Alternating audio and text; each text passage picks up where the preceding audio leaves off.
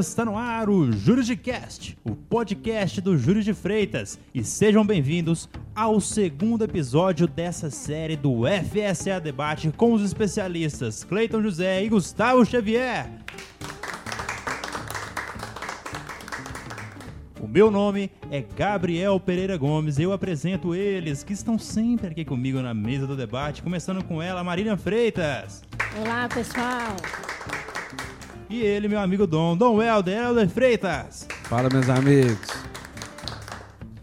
Meus queridos ouvintes, chegando agora no nosso segundo episódio, o tema de hoje é a suspensão do direito de dirigir pelos órgãos autuadores. Lembrando que nessa série estamos comentando quatro das principais alterações que a Lei 14.071 de 2020 promoveu no Código Brasileiro de Trânsito. E a alteração de hoje, como já adiantei, é a suspensão do direito de dirigir pelos órgãos autuadores. Estamos com os nossos especialistas aqui apresentados no primeiro episódio. Se você não conferiu, corre lá, confere que está muito bacana e não deixe de conferir para poder estar atualizado sobre essas novas regras.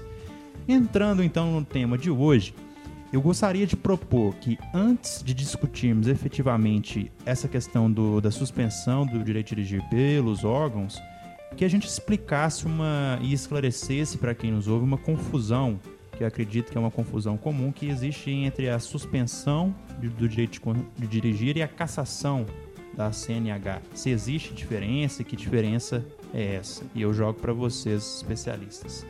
Então, Gabriel, a diferenciação entre a suspensão e a cassação seria mais ou menos o seguinte: é, no processo de suspensão, ao final, caso seja aplicada essa penalidade de suspensão, você fica, você continua tendo a sua CNH, o registro da sua CNH, e esse registro ele é suspenso. Você não pode dirigir por um período de tempo. Findado esse tempo e fazendo o curso de reciclagem, que é obrigatório, você volta a estaca zero de, de continuar dirigindo com aquela mesma CNH, aquele mesmo número de registro. No caso da cassação, você volta do zero como se fosse inabilitado. E isso depois de respeitado dois anos do cumprimento da penalidade de cassação. Aí você tem que dar entrada num novo processo de obtenção da sua habilitação. Excelente, Gustavo. Muito boa a explicação. Acho que ficou claro para os nossos ouvintes. E agora, aproveitando, já pergunto para vocês, seguindo né, a nossa máxima aqui nesse, nessa série, de explicar para o pessoal como era e como ficou, né? Depois é, que entrar em vigor a, a nova legislação, eu vou perguntar para você como era a regra, né? Ou como é ainda, né? Já que não é, que ainda está valendo a antiga regra, a regra da suspensão do direito de dirigir pelos órgãos autuadores e depois eu passo a palavra para o Cleiton para que ele explique como será a partir de abril de 2021, certo? Você pode explicar para a gente então como é na atual e vamos dizer assim antiga regra? Atualmente, o processo de suspensão da CNH ele é regido pela resolução 723 do CONTRAN.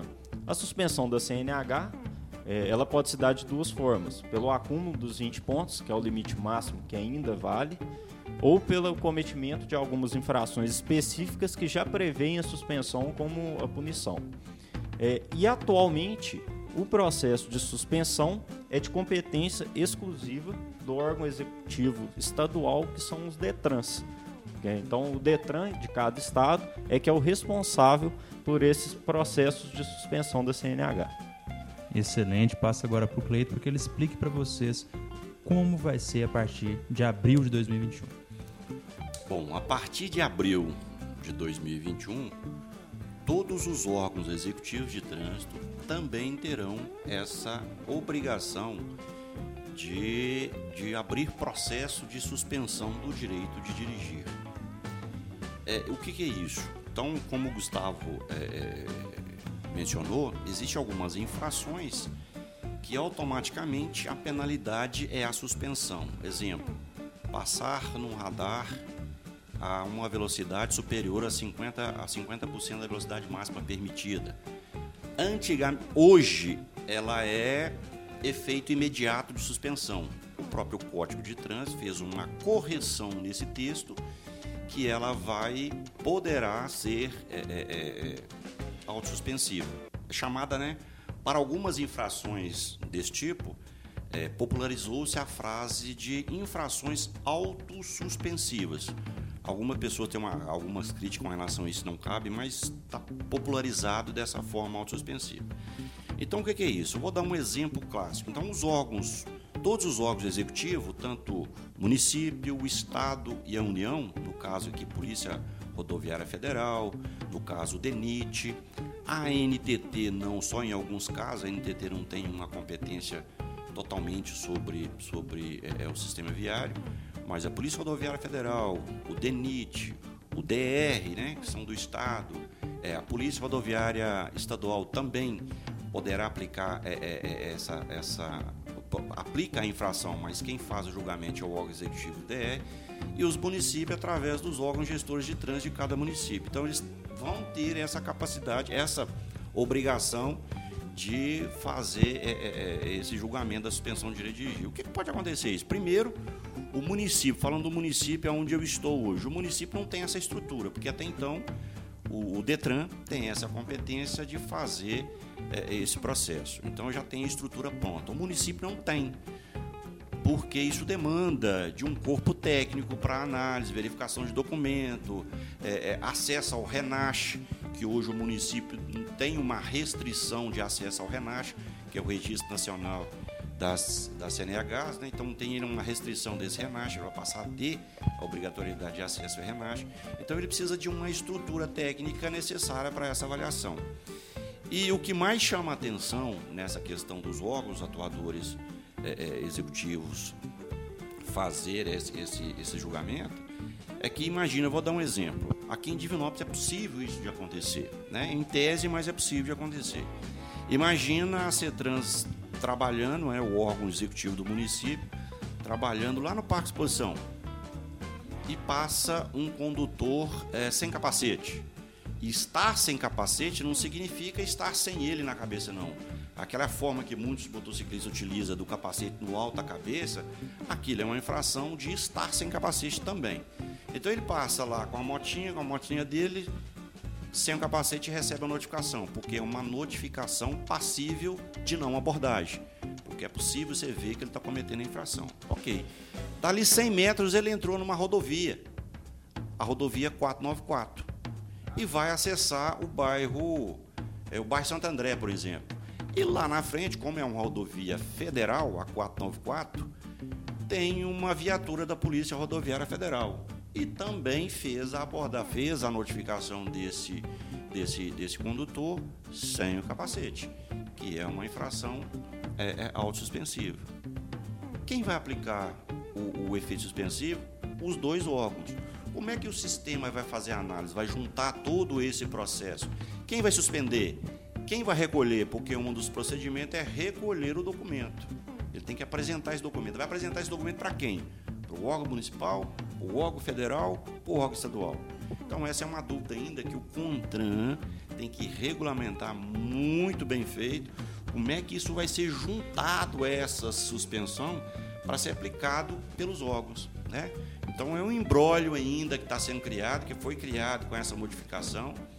É, é, é, é, é com essa modificação para todo mundo aplicar, que o CONTRAN precisa estudar bem, criar uma resolução, modificar a resolução, revogar essa resolução, ele precisa revogar a resolução nova e criar uma outra, ou até mesmo reformar essa, essa, essa, essa resolução. Então, é uma incógnita ainda até principalmente para os municípios, principalmente ainda para aqueles municípios que estão no Sistema Nacional de Trânsito e que têm uma estrutura mínima para funcionar, que hoje próprio Código de Trânsito exige uma estrutura mínima para funcionar, como que ele vai criar essa estrutura? Às vezes não tem nem, nem como contratar advogados, procuradores para poder ajudar nesse processo. Então ainda é uma incógnita essa questão do, do, da suspensão do direito de dirigir pelo órgão autuador, principalmente para os municípios.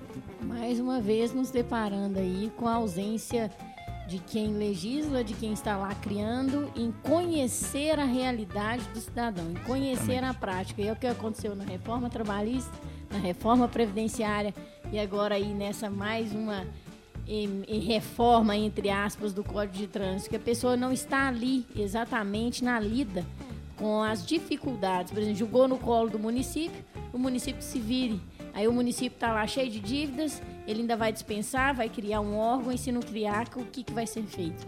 É mais uma vez a coisa acontecendo assim, né? Chega de, de cima para baixo e se vira aí quem está aí para poder executar. Eu acredito que um dos grandes fatores, né, que esse movimento é comum no nosso país, é, é, principalmente porque a noção de gestão empresarial está se aproximando da gestão pública recentemente.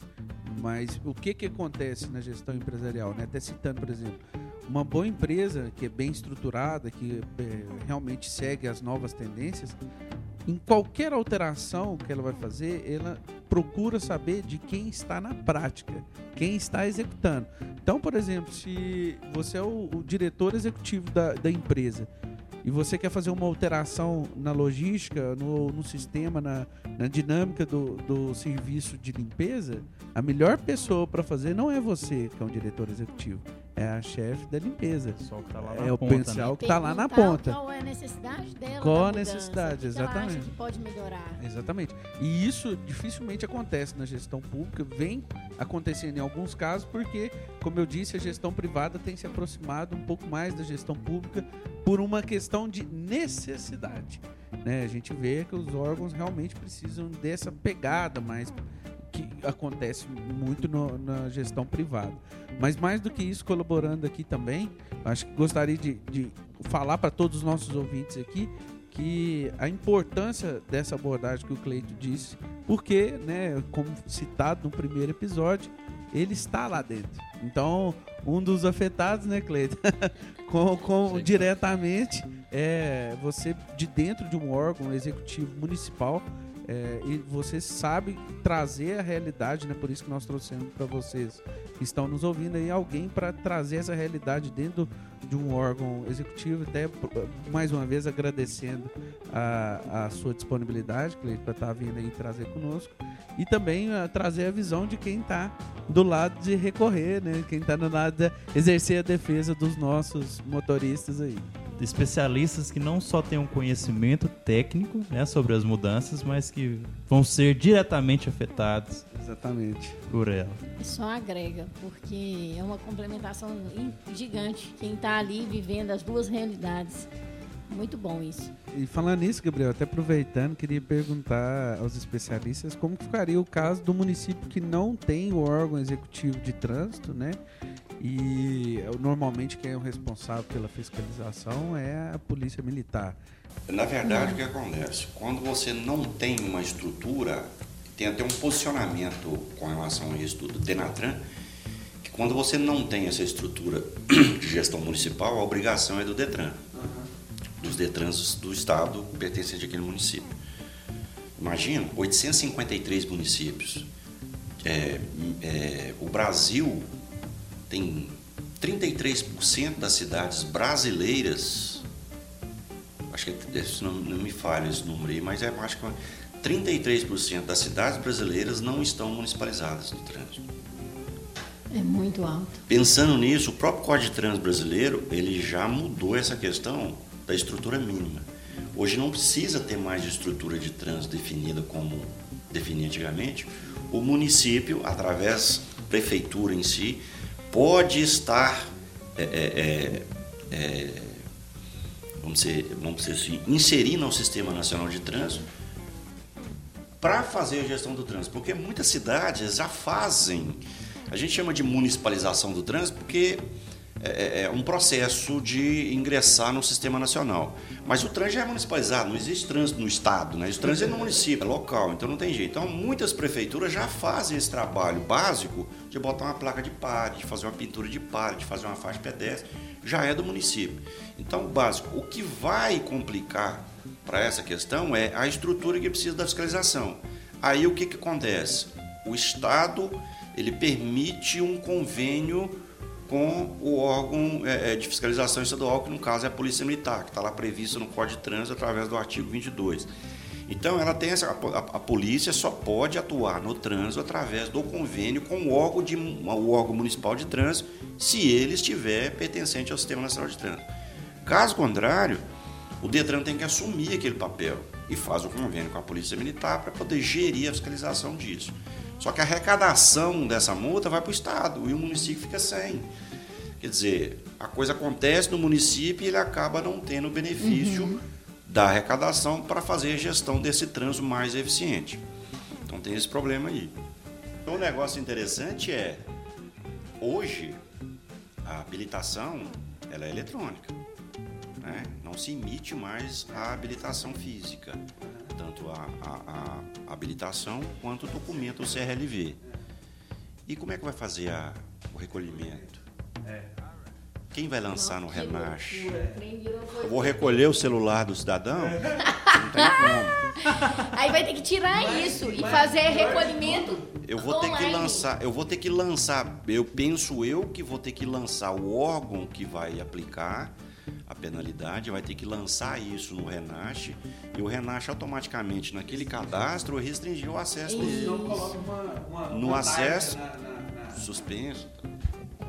Eu coloco uma tarja né, na, na, no aplicativo. Justamente. O pior, o pior não é isso, não, Cleito. O pior é você mostrar isso para um, um agente não. e ele não reconhecer como verdadeiro, né? Treinar a equipe nesse é. sentido. A gente já tem problemas hoje de fiscalização, até por, por policiais rodoviários que eu tenho. É, é, o pessoal às vezes nos contacta e faz esse tipo de comentário. Tem alguns, não por, por por querer fazer ou por achar que precisa fazer, não, longe disso. Mas às vezes porque se encontra uma dificuldade. Porque hoje, numa fiscalização, é permitido, por exemplo, é, o cidadão apresentar o celular Sim. com CRLV e habilitação. Cabe ao agente fiscalizador checar se aquilo Sim. É, é aquele documento é autêntico. Ele é. tem mecanismo para isso. Só que às vezes você está num ponto que, não que você não tem a internet, não tem o acesso à internet. E como fica o cidadão? Aquela informação é verdadeira? Não é? Uhum. O cidadão está licenciado? O cidadão está habilitado de forma correta? Uhum. Então, para quem está fiscalizando também, às vezes tem um problema. Uhum. O que, que a gente geralmente faz? Faz a notificação por não apresentar a documentação, porque não tem como checar, ou às vezes o cara não tem o acesso. E ele, infelizmente, vai ter que fazer o recurso depois e provar uhum. que ele realmente é habilitado e o veículo está licenciado. Uhum. Automaticamente a infração vai cair na própria defesa prévia, isso é possível. Uhum. Ou próprio, a própria autoridade de trânsito, definida tanto para o Estado, a União ou município, por ofício pode fazer esse cancelamento uhum. da notificação. Mas seja, é umas questões ainda que precisa estar tá bem definida. É, o é. cidadão ele vai ficar novamente com a obrigação de provar que ele está certo. Inclusive, é, é doutor Gustavo, é, você justamente. escutou isso esses dias lá no escritório, né? Sim, Eu e... estou certo, mas. E não tenho o que fazer, né? Essa questão que eu tô falando aconteceu até comigo mesmo. Eu mostrei e tive que mostrar a física. eu mostrei a digital e tive que mostrar a física. Foi, é, não, mas é, a, a, no caso foi até desconhecimento da pessoa da validade. Que é uma questão assim, que eu, é, é foi alteração, foi legislativo, mas a gente sabe que nem toda a gente acompanha as atualizações né, do sistema. E eu foi logo no início, porque como eu sou fascinado com essa questão do digital, quando saiu, foi um dos primeiros, até mostrei pro meu pai mesmo. Meu pai falou assim: o celular vai acabar a bateria. Eu falei, pai, essa opção não existe mais na minha vida. Se acabar, eu coloco no bunker. Se não tiver tomada, tá no, no, carregador portátil, né? Não existe mais acabar a bateria de celular. Mas é, a, a, na questão é, em casa lá é, é, que a pessoa realmente não tinha o conhecimento da validade daquilo. Né? Não sabia nem como conferir, que é através do QR Code você aponta o celular no sistema que você confere já automaticamente. E o interessante disso também é que a CNH digital ela não vale só para efeito de fiscalização de trânsito, ela vale, vale como, como identificação. Exatamente. Identificação. Exatamente. A digital, se você apresentar em qualquer, qualquer lugar, lugar, para se identificar, ela vale a mesma coisa. É até interessante que que você, Gustavo, pegando toda essa questão, comente, né, sobre isso, sobre esses casos que aconteceram, como é, o motorista se vendo nessa situação, como o próprio Clayton trouxe, como ele pode procurar o profissional, o advogado, né, direito de advogado, direito de trânsito, né, especialista, para poder é, se defender de ter esse direito assegurado. É, como o Clayton disse, infelizmente ele diante dessa situação que o profissional lá ele não consegue fazer essa conferência, ou alguma ó, é, falha técnica, ausência de internet que seja, ou falta até de um equipamento para poder checar, e infelizmente ele lavra essa autuação, a chance depois do autuado se defender, e para quem ainda não viu os vídeos no nosso canal do YouTube, eu apresentei lá quatro chances de se defender de uma mesma multa de trânsito. Então, Excelente. corre lá no YouTube do Júlio Muito de boa Freitas. essa série, viu? É, mas Pensa aí no menino que bebeu café. Pensa. é a série Café com Trânsito. É. Aliás, o quadro Café com Trânsito. Isso, é. Pra quem, pra quem não conhece os bastidores, bebeu muito café, né? Mu- muito café e muita informação nessa série. Bastante. Mas aí acaba caindo mesmo a responsabilidade do, do condutor é, provar, vamos dizer assim, a sua inocência. E ele consegue depois comprovar que estava em dia, que até a, a utilização da CNH digital. E isso é até fácil de ver se realmente ele possui, porque só consegue usar a CNH digital quem possui a nova habilitação que tem o QR Code, é, o QR Code atrás. É, Eu, por exemplo, a minha não tem, então essa alegação aí para mim eu não conseguiria provar que eu portava a, a CNH digital, porque eu não Você é conseguiria antigo, hein, fazer a checagem dela. Você é Desatualizado. antigo, hein? É porque a minha ainda só vence em 2022. tô, tô nessa também. E com relação a- às múltiplas, é, múltiplos processos de suspensão ali decorrente da situação que o, que o Clayton disse, imagina uma- um, um- um rapaz numa moto nessa situação, sai de uma, de uma avenida municipal já entra direto da, na rodovia federal e dá de cara com a viatura.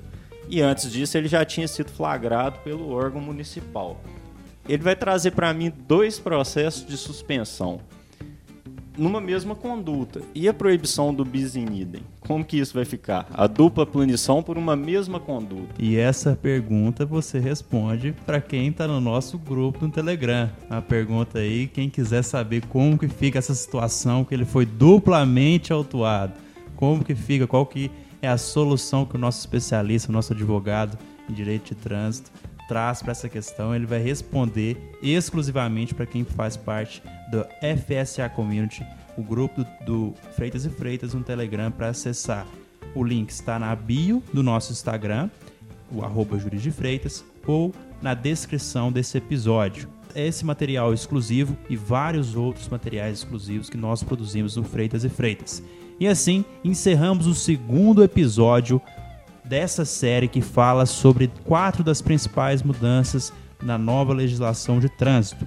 Se você gostou, compartilhe com seus amigos, com seus familiares.